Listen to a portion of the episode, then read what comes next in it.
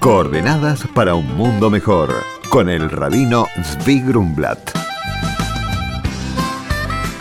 En eterno recuerdo y para la elevación del alma de Menachem Mendel Ben Israel Yosef. Muy buenos días, Shalom. Este miércoles será en el calendario hebreo el día 10 de Shvat.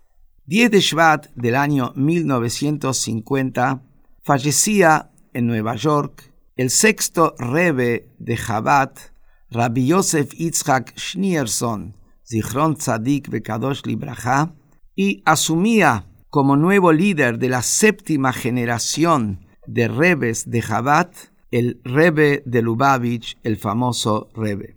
Y aquí quisiera transmitir una enseñanza del Rebe anterior, que ese es el día de su Hilulá, de su Yortzeit, de su aniversario, y también traducirla a las enseñanzas de nuestro Rebe, el Rebe de esta generación.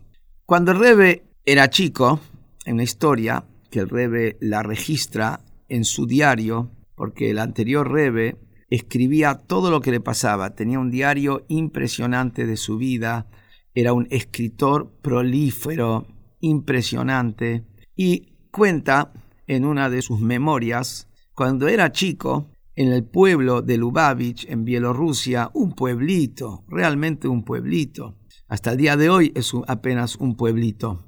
Estaba él sentado en un día de verano comiendo sandía junto con un compañero. Comer una sandía fresca en esa época era como comerse el mejor helado en el día de hoy.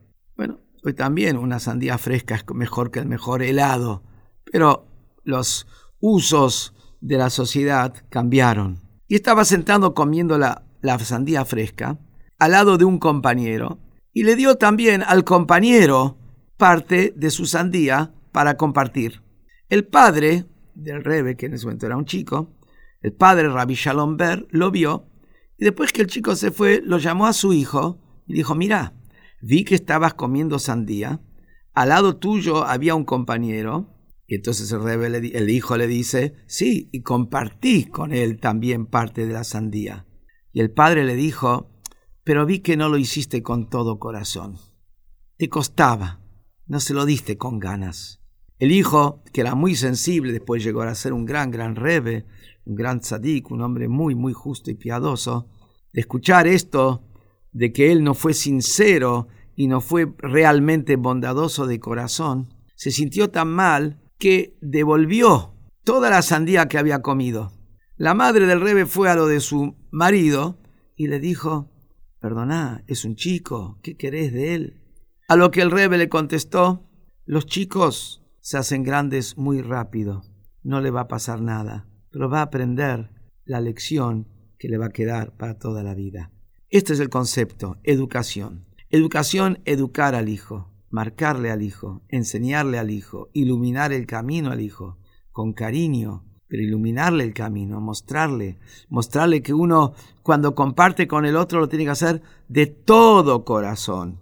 Y eso es lo que nos enseñó el actual Rebe de Lubavitch. Y por eso su obra de difusión de toda la tradición judía dentro del pueblo judío, de los preceptos universales de todas las naciones del mundo y toda su acción de ayuda al prójimo tiene tanta fuerza porque está basada en sentir realmente con sinceridad la necesidad del otro.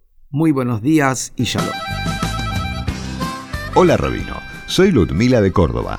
Me desempeño como maestra en un instituto para niños con necesidades especiales y muchas veces me pregunto, ¿Por qué Dios creó a estos hermosos niños con ceguera, sordera y otras discapacidades? ¿Acaso Él no podía darles todas las habilidades para que tengan una mejor calidad de vida? Hola Ludmila, gracias por tan importante consulta. Está escrito en el Talmud que Dios creó a los pobres para dar al resto de la humanidad la posibilidad de ayudarlos. Esto aplica también a nuestro caso. Ningún ser humano es completo por sí mismo. Cada uno de nosotros tiene debilidades en algunas áreas y fortalezas en otras. Eso quiere decir que necesitamos uno del otro. Si vos tenés la habilidad de ver y escuchar, podés ayudar a los que no la tienen. El niño que no ve puede tener una profunda fortaleza interior de la cual vos podés aprender. Es por esto que Dios nos creó incompletos. No es un castigo por haber hecho algo incorrecto, sino una oportunidad de hacer lo correcto. Por consultas al rabino pueden escribirnos a coordenadas@jabad.org.ar. Coordenadas para un mundo mejor con el rabino Zvi Grumblat. Shalom y Shavuot Tov.